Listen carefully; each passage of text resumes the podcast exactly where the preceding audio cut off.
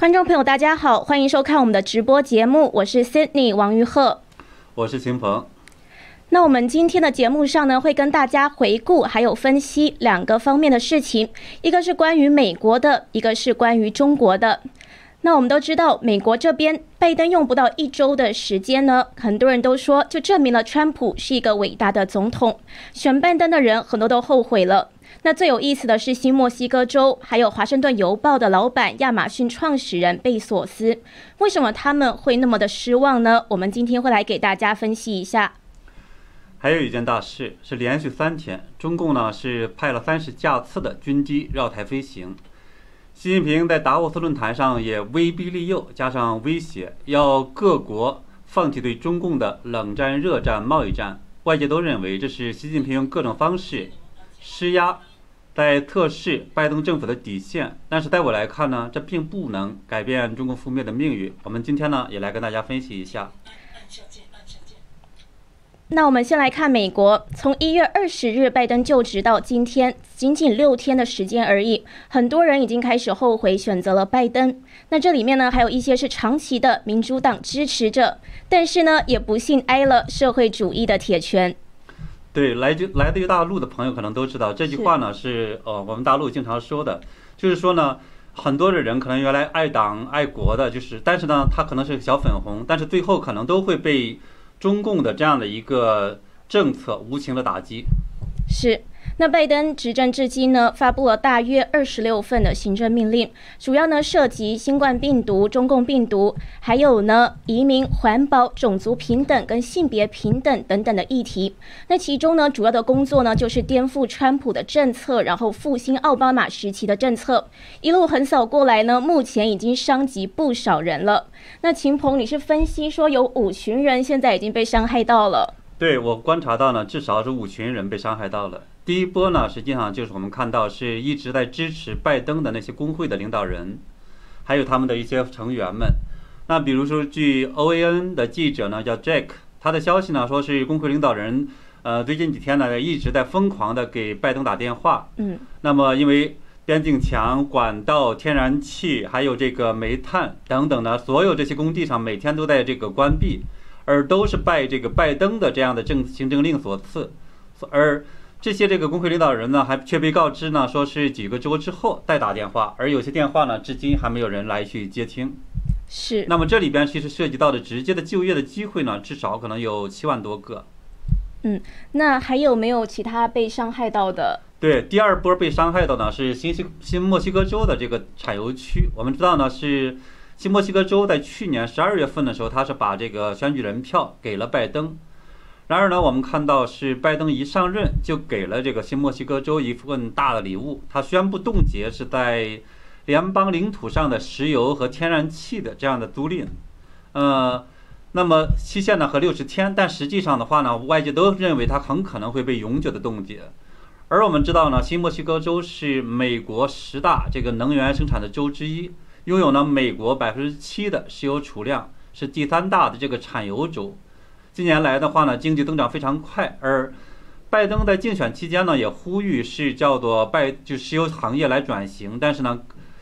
我们看到墨西新墨西哥州还是把选票投给了拜登。为什么会这样呢？因为其实拜登竞选的时候就已经说过，那他们大家也可能预知会发生这样子的事了。那新墨西哥州还是把票投给了拜登。呃，因为我们看到，实际上这虽然在去年的就是六月份，甚至更早后边的一段时间的时候呢，是。呃，贺锦丽还有拜登等等这些人呢，都在讲说他们会取消水利压裂，去搞呢，就是这种呃，就是绿色新政，类似这样的一些政策。好，还有喊在喊呢，说是要把要重新返回到就是我们巴黎气候协定。这个呢，大家都知道会带来的结果就是损失到这些行业的很多这种就业机会。但是呢，我们看到在大接近大选的时候，他们突然间改口了。他们告诉我那个就选民们呢，他们说我没有反对水利压力，对吧？我们也是只是说，呃，哪一年哪一年的话，我们才会去慢慢的这个逐步的去实行这样的一个新能源。所以呢，很多人就上当了。宾州的时候，因为拜登此前呢都一直说是反对水利压力，结果他有一次到了宾州，宾州是非常依赖水利压力的地方，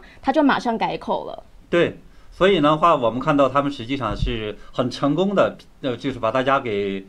给给忽悠了，用用这个对大陆的话讲，嗯，是，所以新墨西哥州也是被骗的一个地方之对，一。而他们州的这样的教育啊，还有很多公共项目的这些支出，其实也都非常依赖于这种能源行业的这样的发展和成功。是，所以我们看到呢，新墨西哥州的州的一个卡尔斯巴德市的一个市长詹伟，他就。就发言，他就直接说对拜登感到非常的不满。他说拜登言行不一致，然后他是说呢，在就职典礼上，拜登谈到说我们的国家应该要团结起来。可是呢，马上就消除了公共土地上的钻井，然后使成千上万的西墨西哥人失去工作，摧毁我们州的经济。那这样子是如何使我们团结起来？那他是说，环保的努力呢，应该是要经过合理的、充分的研究，不是这直接下命令，那会对一个本来呢就贫困的州造成伤害。那上周六呢，我们看到美国石油协会高级副总裁麦基亚罗拉，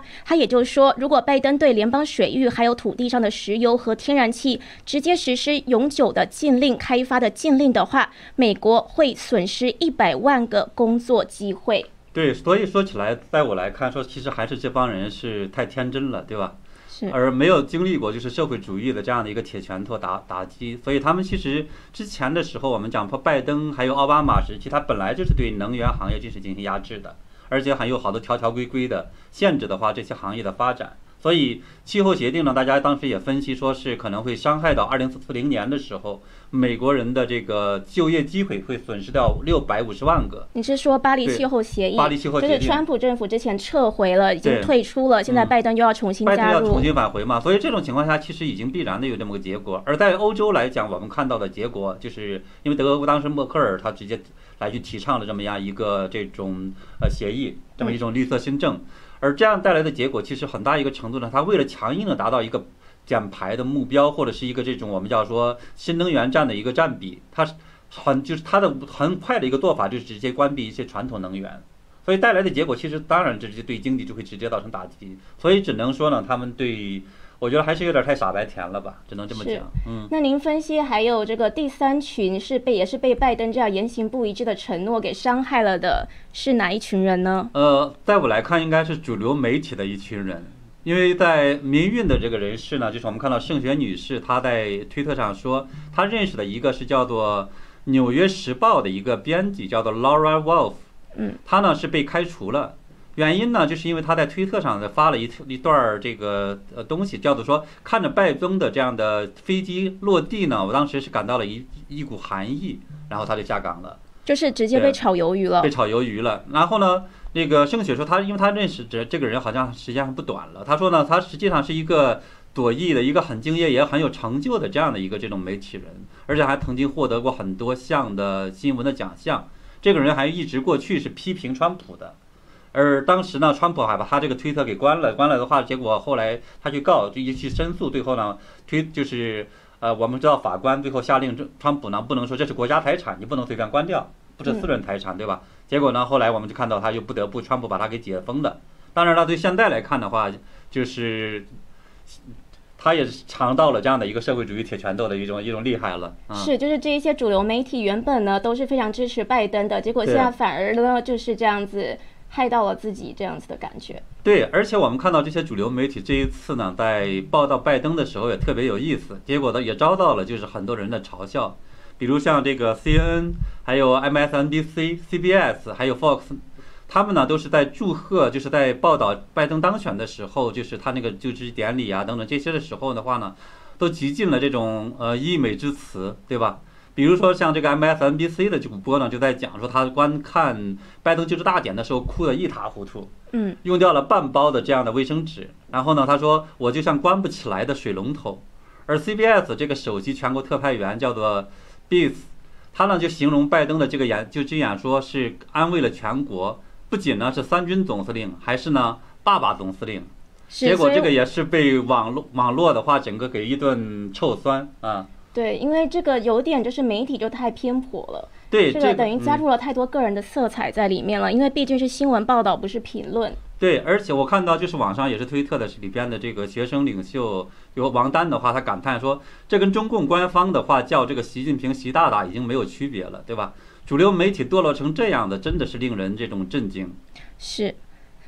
那么而且呢，就是在我来看，其实目前的这种媒体的话，他们可能很高兴，对吧？看起来还在不断的在不断的去鼓吹这样的一些呃拜登等等的。但是接下来的时候，我们知道主流媒体他们还是有一个特点的，就是说他还是要不断的去批评，就是。呃，新政府的一些这样那样的政策，是他们的一个因为通习惯。常媒体嗯就是要做到监督政府的责任，等于说在美国呢，这是媒体有点像是第四权了，三权分立，媒体有一个第四权，就是监督政府的职责。职责对，但是我们看到，实际上他们对于这种左翼的这种呃政府，就像之前的奥巴马和现在的拜登呢，我是觉得他一方面来讲肯定是呃不会像被川普那样的话就吹毛求疵，甚至来讲的话，一个好的他也给你想办法的话给你弄成一个不好的。但是呢，他还是可能会接下去会不断的有时候会出现这样那样的批评。但是呢，我觉得接下去因为这种目前我们看到呢，他这个左翼已经变得非常非常厉害了，变成极端左派了，再去控制这个政府。所以在接下去很可能会带来像在大陆我们看到的，就是当你鼓掌不热烈，或者是做的这样的一个歌颂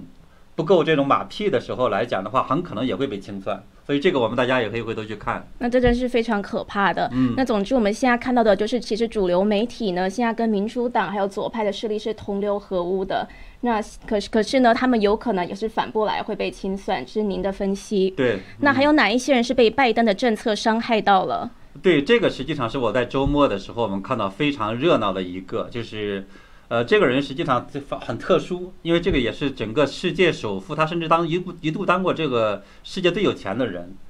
呃，因为现在当然不是他了，对吧？因为他前几天当过，就是他实际上是拜登的一个非常强烈的支持者，他就是这个《华盛顿邮报》的老板，他也是 Amazon，就是他这个创始人贝索斯，而且这个呃，我们也知道，就是亚马逊集团来讲的话，实际上也是非常的这样的一个左，对吧？比如说是像呃《华盛顿邮报》的时候呢，它和这个《纽约时报》还有 CNN，我们知道这是这种黑川普的三呃三个专业户儿，对吧？嗯，他们认为说是川普还有这个支持者对邮寄选票啊，类似这种所谓欺诈的这种所谓的任何主张都是这种危险和不可原谅的。而 Amazon 前几天也就是在呃川普的这样的推特被关闭之后呢，他取消了推特的一个这种竞争对手，就叫做嗯它这个云服务。结果的话，导致 Parler 到今天还没有完全恢复，对吧？所以这个来讲，应该说是非常典型的、非常有名的这种，哦，我们看川就拜登的支持者。但是呢，结果我们看到他其实也是挨了一拳。为什么呢？呃，因为呃前几天的时候呢，我们知道说他是就是呃，他们想就有一个叫做阿巴拉马的一个这种工会，就嗯呃 Amazon 的一个工会要去进行重新选举，这里边的话有数千个人的话呢进行要投票。结果呢，就是我们也知道呢，说是在过去的一段时间内，这些左派们一直在去说什么是投票最好的呢？就是现在这个疫情期间，当然大家都是这种叫做邮寄投票了，对吧？嗯，那么，呃，这个呢，当然也是被认为说是呃拜登当选的一个重要原因了，对吧？对，这是然后呢因为邮寄投票的扩大，然后民主党一直要求嗯要放宽邮寄投票的限制。这对，结果的话，我们就看到联邦这边的话就要求说，哎亚 Amazon 的话呢，让他们亚马逊对吧，就让他们呢说是也搞呢叫邮寄投票。结果亚马逊和这个贝佐斯呢就非常不高兴了，嗯。包括去 CNN 呐、等等这样的这些媒体上去诉苦，而且的话去申辩，他说我们呢是这个邮寄选票太容易这个造成舞弊了，对吧？所以呢，他要求说是员工亲自来投票啊、所以我觉得这个蛮讽刺的一个故事，因为既然你说这个对自己的工会选举就那么要求安全，要求这样那样的避免这样那样的问题，那么一个国家的这种总统选举却可以当做儿戏，我觉得真的是呃想不通，对吧？是嗯这个是真的是比较讽刺的，反非正呢不。呃，关于他的利益的时候，有利于他的时候，他就去推行这件事情。那现在威胁到他自身的利益的时候，他自己也知道这个系统是有可能造造成舞弊的，是，所以呢，反而去反对了。嗯。那您您您说的有分析五类人，那还有第五群这个被拜登的这个承诺给被骗了的是哪一群人呢？哦，这个人群就有点大，为什么呢？就是我们在上周五的时候呢，就看到说是拜登他这个在呃见媒体的时候再去讲，他说未来的几个月之内呢，我们就是说对于接下去这种呃中就是新冠病毒的这样疫情的发展，对他们呢实际上是会无能为力，趋势的发展是无能为力。这句话一出，当时是整个的这种美国各界的话都非常震惊。因为我们知道是在这个大选之前，对吧？他们攻击川普的最直接和最猛烈的，就是说他在疫情防控方面的话没有计划，实施不力，然后如何如何的。只有呢，谁才能够解决这个问题呢？只有拜登上来才能够解决这个问题。所以呢，很多人我们也看到，就是被呃他的这样的一个说法给给诱惑住了，最后选择了这种拜登。结果的话，我们现在看到拜登说说他自己无能为力，所以这这就有点太。把人拔得太高，也摔得太重了，对吧？因为这一次，其实很多人呢都认为说，拜登上任了之后，的确是在防疫措施上面会更到位，然后会更严谨，然后觉得美国呢是可以有效的遏制疫情，会比川普做的还要好。结果没有想到，他在第一次的发言就说：“哦，之后的这个疫情的走向，疫情这样不断上升的趋势，我们是无能为力的。”对，所以我觉得目前来讲，他能推出来的唯一东西就是好像让大家戴口罩。但是戴口罩来讲的话，我们之前我去坐飞机。或者去联邦的一些什么样的这种大巴上，其实大家都是戴口罩的，所以这可能唯一它一个不同的地方。而前两天的时候，他还讲过一段话，他是说，呃，我们呢是呃计划在一百天之内分发呢一这个一亿支疫苗，而且当时还这个狂批了一顿这个拜川普嘛，没有这种计划呀，做的很糟糕啊，疫苗怎么怎么做呀？结果被一个记者就问他，他说，哎，你说的这个一百天分发一亿支，这不是川普原来计划就这么干的吗？嗯，结果。当时这个我们看到拜登的话，他们也不敢接话，后来就匆匆忙忙赶离开了。其实川普之前就说了，如果真的是新政府上任之后呢，一定会试图呢邀功，也就也不是邀功，就是把他的功劳抢过来，当成是自己的。对，大家都认为是这样的，但是没想到的是说什么呢？他整个说你多多少少有一点计划，但也也值得大家去给你呃表扬一把，对吧？结果的话什么计划都没有，而且还公开的承认，当然这也是拜登的一个优点了，对吧？经常时不时的说两句真话，所以我觉得这一点上这个优点要保持住啊。嗯，是。那很多人呢都是听信拜登的竞选承诺，现在后悔了。那刚刚呢说的就是五类人，就是工会，然后第二个就是那一些依赖能源的这些州，让然后呢还有这个媒体嘛，主流媒体被自己给害到了，然后还有这个听信疫情的这样子的人，那还有这个。Amazon 的创始人 Bezos，嗯，就是这这几类人，那就是的分析，您的分析这个真的是很有意思。那这个拜登呢，他当时呢这样子说，他是说我们对于疫情是无能为力的，其实也遭到了各方的抨击，包括呢密歇根州的众议员阿马什他就发推文说，拜登前几个月就是在竞选的时候，不是才一直承诺防疫措施跟各种限制可以抑制疫情吗？那还有呢，另外这个国家的评论。国家评论这一位哈桑尼呢，他也说拜登无能为力的说法和竞选期间所说的是相反的。那还有呢，另外一位议员是说，我们今天看到拜登就直接这样子违背承诺了，言行不一致了。可是呢，一定不会有新闻媒体报道的。所以呢，我们就是看到了现在呢，就是要监督新政府呢，也是非常重要的。那另外呢，我们今天看到一个关于一个有。关于疫情的新闻，就是加州会松绑居家禁足令。今天加州是宣布说，法廊还有餐厅这一些现在都可以有限开放了。那这有一点就是印证之前川普就说过，说大选过后，民主党执政的州的防疫都会松绑。那您是怎么看这件事情？对这个之前，其实我们已经看到有好多州在松绑了，比如说是我们看到是纽约州，对吧？纽约州现在呃前两天的话，那个库莫库莫的时候的话，他就在讲说，嗯，不断的呢，就是说他这些人呢是回头会开放的室内就餐，对吧？而且呢还在讲说是像这个。我们看到芝加哥，芝加哥也是非常左的那么一个地方，就是伊利诺伊嘛，啊，所以他的话也在这个市长也在讲说他们会都可以开放这样的一个城市，而且呢，我们也看到呢，特别特别巧，就是呃，来自于国际上的一些研究呢，也在去讲说这个 lockdown 的话呢，就是说这种封闭城市啊，对这种经济啊，对这种社会啊发展不好，而且没有什么效果。那么当然我们也看到呢，是特别巧，就是说川拜登呢就职的第二天呢，那么。当天好像是当就职的一个小时以后，那么也整个的这种啊，联合国的卫生组织呢也在讲说，它这个 PCR 就是那种核酸检测呢，这里边的话也有问题，对吧？所以这个呢也是我觉得，呃，为什么这么巧？那么是不是这里边的话有一些预谋呢？所以我觉得大家的呃观众朋友们自己来去决定判断好了。是。那在移民政策方面呢，在一千一百万美国人还在失业的情况下，拜登准备开放刚好一千一百万也是非法移民的公民合法化之路，在八年内给他们公民权。那这个呢，就会挤占美国公民的福利，还有就业，美国人的收入会下降，税收也会上升。而且呢，拜登的政府在行政令里面还下令停止遣送目前被关押的一万四千一百九十五人，其中百分之七十一的人都是已经定罪，还有即将定罪的人。这样的人，拜登政府却下令要释放到美国的境内。我觉得这个事情比较可怕的，就是说大家可能对接下去呢会进一步的感受到说拜登政府的对于美国的伤害。这一点呢就跟。呃，川普上台之前，很多人的话呢，就感受到了说这样的一个奥巴马政府带给美国很多这样那样的伤害的话，最后选择了川普。也许的话，我们可能接下去会看到很多很多的这样的一些这种变化。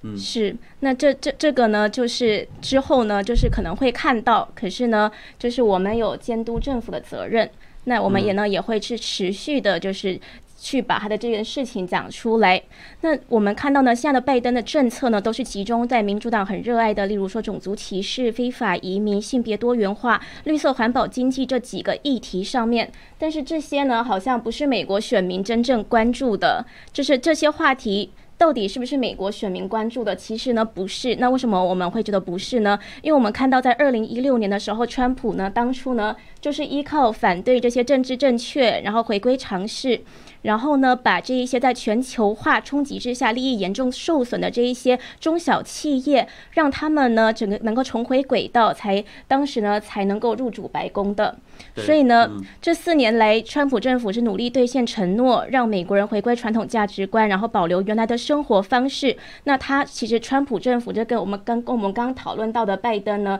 其实是有个大相径庭的对比，就是川普是实现承诺的，可是拜登一上任呢，就违背承诺，然后让好多人都觉得被骗了的感觉。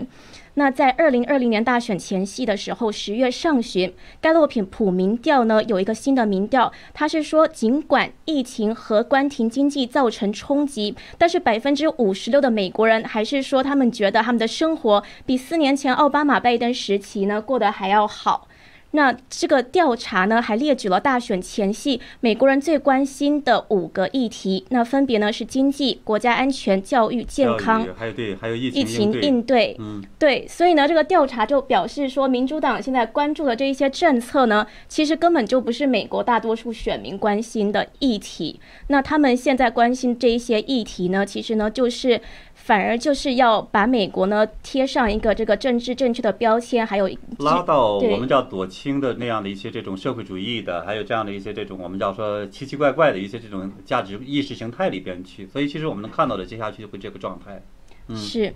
那我们今天呢，除了聊聊美国，我们还会聊聊中国还有台湾相关的事情。就是首先，我们看到中共大量的军机密集绕台的这件事情是很受关注的。周末这两天，中共的军队是合计派出二十八架军机绕台。那里面呢有战斗机、轰炸机、反潜机、侦察机等等的。以前中共军机每次一般就只有一到两架飞机出现而已，所以这次的情况是比较罕见的。那事实上，在中国军机来犯台之来犯之前呢，美国国务院也才发表针对性的声明，要求中国停止对台的军事威胁。但是呢，解放军呢是不理不睬，还是持续的这么做。所以有台湾的专家呢，他就解读认为说，中共的大动。动作是为了要测试拜登政府底线在哪里，美军呢是是不是要回应中国的军事动态？那所以您是怎么看这件事情？在您看来，真的是这样子吗？呃，中共这目前的这样的在台湾问题上，包括可能在这就是香港，包括是制裁蓬佩奥等等，这个来讲，其实都是在向呃我们看到拜登政府在发出一种信号，他们就希望通过这个方式的话呢，去给。拜登政府相当于是画一条线，让他们在什么样的一个范围内去活动，而且呢，想进一步的测试说，拜登团队的话呢，他们能够接受到什么样的一个底线。所以我们也看到呢，就是拜登团队他现在的这样的一个回应也相对比较软，对吧？他在讲说，呃，承认了一个中国，然后呢，在对于呢说是要呃北京这边中共这边的话呢，和台湾的民选代表要进行这种沟通。其实我们都知道的话，至少台湾实际上是有一个合法政府的，就中华民国。这个呢是，呃，有一百多年的历史了，比中共这个后来这个倒反的这么一个这种非法政权，实际上还要久好很多。所以呢，这种情况下的话，其实呃之前的时候，我们看到川普政府到后期特别，实际上是有意的模糊，说这个台湾的这样的一个这种政体，还有台就大陆的政体更多，所以不像就是说，作为我们看到拜登团队来讲的话，他在不断的去强调说，要一个中国一还是一一中一台类似这种的这样的一个说法。所以其实能看出来的话，其实，呃，拜登的话，他实际上也是做了一部分的让步的，对吧？虽然他们在讲说是，如果说是敢于，比如说是，呃，这种打台湾，它是一个不可饶恕的错误，等等等等。所以他是方面的话，其实在测试底线，这是一个我的理解。那么第二个理解来讲的话，中共其实还想通过这种方式什么呢？就是，呃，进一步的去跟拜登政府去要条件，啊，什么意思呢？就是我们看到像之前的时候。呃，金正恩他团队来，金正恩的话呢，现在在一月九号的时候，他呢是在这个大会上第八次党代会上，再去讲呢说，呃，美国不管是谁上台，都是这个朝鲜最大的敌人，他们要发展核武器。其实这个什么意思呢？就是说要通过这种方式的话去呃夸大这样的一个他的存在，让大家引起世界注意，然后呢，最终来讲的话，让他逼着呢是拜登跟他们谈判。中共其实也是类似的招数。然后通过这种方式的话呢，逼着，比如说是美国在贸易问题，还有这个气候问题，在许许多多方面的话，其实是更做出让步来。这其实是我觉得是中共的这样的一些这种背后打的算盘。是，那还有一个说法呢，就是说中共呢是在向拜登展示说谁才是老大。这样子，然后也顺便试探一下拜登的底线，是不是会像川普政府一样对中共那么的强硬，还是说会比较软一点？那您认为中共有可能趁机攻打台湾吗？呃，应该不会。为什么？因为他现在的这样一个军力还是达不到的，而且我们也看到呢，美国的航空母舰已经是靠近了台湾，所以的话呢，一旦说是有这样的行为来讲的话，其实也是可能会进一步的这种反击。而且我认为来讲的话，就是。目前呢，就是拜登政府刚上台，这个时候他要完全的逆转原来的这种，呃，川普政府的关于中共的对中共的这样的一个战略的话，其实整个美国民意至少是不答应的。嗯，所以呢，在这样的情况下的话，中共真的假如敢打台湾的话，美国一定会反击的。所以呢，其实我觉得中共其实现在通过这种方式，更多的实际上就是做一个这种姿态啊。那么我们也看到呢，就是在第一天、第二天的话，实际上有二十八架次的这样的这个军机。绕台对吧？嗯，结果是今天就是周一的时候来讲呢，我们看到是中共这边其实只有两架次，而同时呢，就从呃美国的这个航母上边的话，有一架飞机已经是也是跟着过来了，所以这其实已经能看出来的话，其实中共呢也还是还比较心虚的，他并不敢真正的跟美国发生这样的一个直接的对抗。嗯。那我们还看到周一，习近平在世界经济论坛达沃斯论坛还发表了演讲。那之前呢，川普是被达沃斯论坛限制参会了。您是怎么看这件事情？呃，达沃斯论坛其实现在坦率的讲，已经变成了，或者本来也许就是，就是说我们叫左翼的这样的一个呃每年的这种碰头会。我们看到达沃斯论坛其实。从去年到现在呢，一直被诟病的一个东西是什么呢？他试图给整个世界设一个叫做大重置的这样的一个计划，而这个大重置呢，其实从本源上或者从他们的这样的一个描述的方方面面来看的话，其实就是想趁着疫情这样的一个机会的话呢，去搞这样的一个社会主义，推行社会主义的一些理想，以及呢通行这种包括呃最低工资，还有这种叫做基本收入，就是说不工作的话还可以拿钱。还有呢，可能是呃带财产带许多方面的话进行这样一个重构，所以这个其实能看出来，它实际上是一个非常左极端左派的这样的一种计划一个论坛。那么川普来讲，通过这个过去四年，他非常典型的就是反对这一切的，就是这种政治正确的，包括反对这种全球化，因为他们是借着全球化的名义再去搞这些嘛，对吧？是。他并没有直接敢去说讲这些，他们这样搞社会主义。但是呢，就说你背后的东西实际上就那么一套东西，所以呢，就是当然他们不希望这个川普去参加了，当然也就以这样的一个理由把川普赶出去了，不让他参加。对，所以我觉得其实这样一个会议来讲的话，不参加也好。但是呢，我们也看到特别有意思，中共呢就是不是这个达沃斯论坛呢，一方面不让这样的一个自由世界的这样领袖，对吧？川普参加，另一方面的话却邀请了就是我们看到邪恶这种。政权的这样的一个领袖，就是习近平去参加。所以呢，就是达沃斯论坛，它到底抱了一个什么样的这种价值观，以及他们到底想达到什么样的一个结果，其实是很明显的。他们就是要跟中共这样的去进行勾结。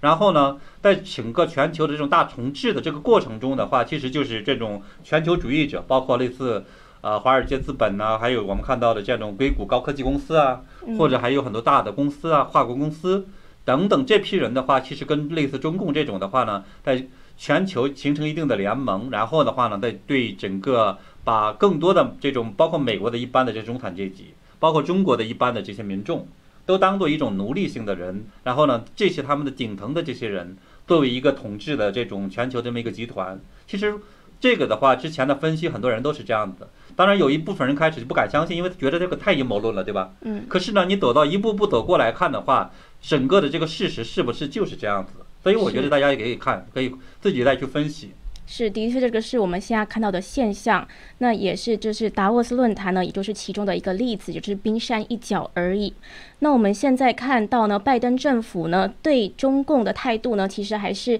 比川普政府还要软弱的，这个是肯定的。那习近平在习近平在拜登宣布当选之后的一月十一日，在省部级第一把手讲习班上，也踌躇满志的就宣布说，世界正在经历百年未有之大变局，时与势在我们这一边，这是我们定力和底气所在，也是我们的决心和信心所在。那他接着呢还讲。说中国发展仍处于重要的战略机遇期，机遇和挑战呢是前所未有的，但是机遇大于挑战。也就是说呢，这个一级机会可能是他有统治的这这样子中国的一边，那这是不是意味着中共的崛起已经不可阻挡了？然后台湾还有世界非常的危险。呃，对这个方面，其实就是一方面的话，我们确实看到的话呢，就是中共和呃拜登呢，目前来讲，他这样的一个这种呃姿态，其实可能给世界，包括美国的话，会带来很多这种阴影，甚至可能接下去带来一些很多麻烦。但另一方面来讲的话，其实我觉得。从中共的这样的一个这种本身的特点上来讲，以及他的习近平就是董家护师这个美名上来讲的话，其实我觉得不用担心的，就是因为到今天我们看到中共的这个三个特别根子上的一个大的麻烦、大的问题，它也没有解决，而且在接下去我们看到的几年中，它也不可能根子上去解决。那么第一个的话，实际上就是经济里边的这种高科技的问题。目前的话，我们看到就是在呃，川普政府的话，其实是唤醒了整个世界。对吧？使整个世界的话开始的在高科技领域，特别是进行了这样一个脱钩。虽然这个我们看到说拜登团队呢试图有些地方可能会往回走，但是呢走它总是有一个过程。就是说，换句话讲，中共现在在输在失血，在在还在不断的这样的流血状态。然后呢，很多产业链也在这种转移的过程中，包括我们看到台湾的这样的台积电等等，也是转移到了这种嗯美国，对吧？还有呢，它一些高更更高端的一些东西，它实际上现在也不会往大陆去放。这些往整个我们看到美国和欧洲这方面也在做一些这种联盟的一些东西，是都意识到了中共的威胁。对，所以在这方面的话，中共其实很难去更获得一些更非常高科技的一些东西，这是我觉得一个方面的问题。是。那么另一方面的问题是什么呢？就是我们看到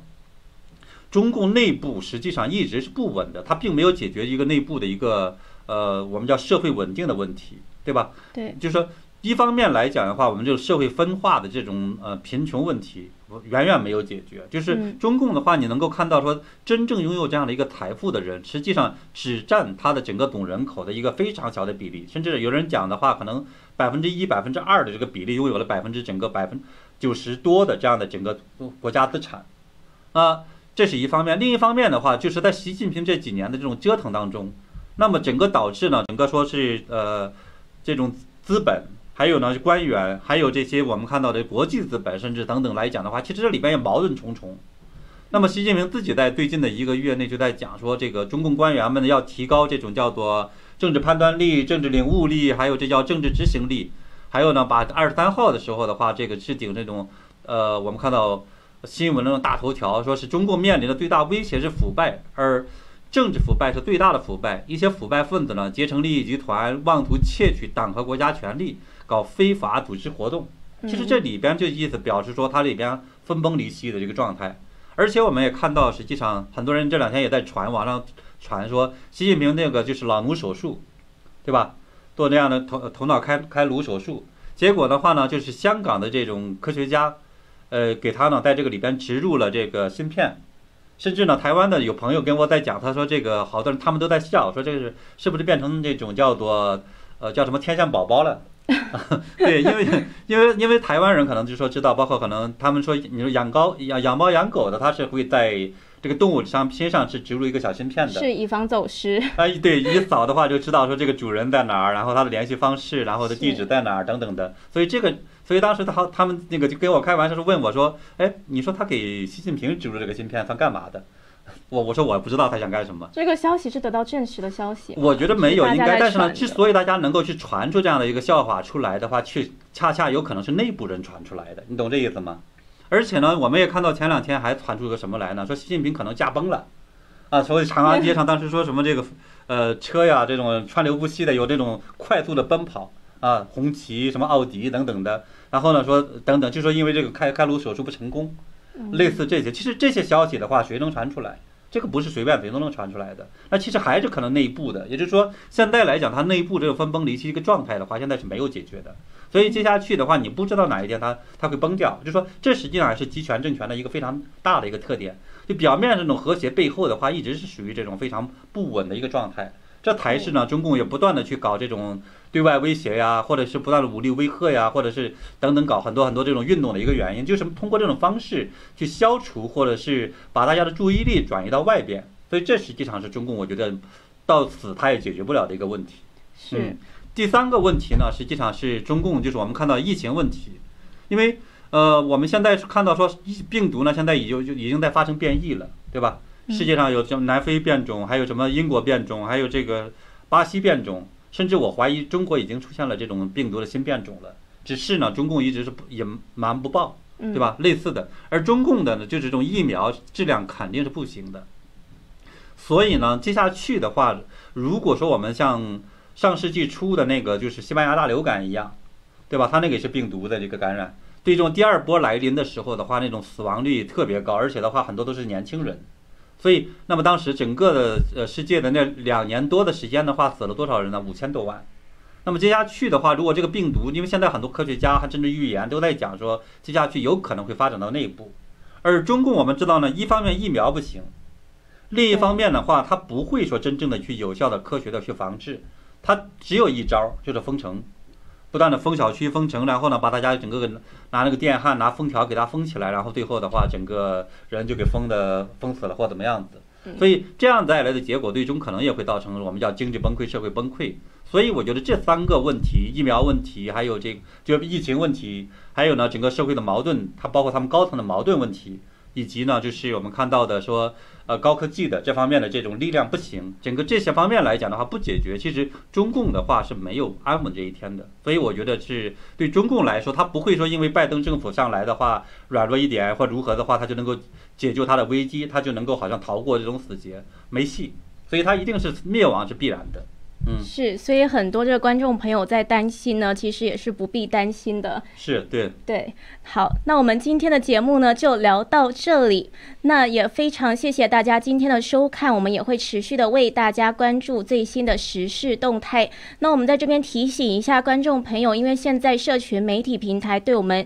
有很多的限制，所以呢，如果喜爱我们节目的朋友呢，可以点击视频下方文字介绍连接中的 email，这连连接中的这个连。连接，然后呢，留下你们的电子邮箱。那我们有任何的视频更新或者是任何的消息呢，都可以发送邮件通知。那也欢迎大家订阅我们的新唐人电视台频道，还有秦鹏正经观察的频道。对，这样的话，我们能也可以呢持续的保持这种联系，也可以和大家。另外呢，大家有什么样的想法，比如说对节目的形式、对节目的内容、对大家讨论的这些话题啊，也可以跟我们呢来去。呃，提出要求来，提出建议来，也非常感谢大家啊！是我们也可以持续的留言互动，有什么问题想要问，都可以在留言栏跟我们提问题。好的，那今天非常谢谢大家的收看，我们下一次节目再见。好，我们明天见。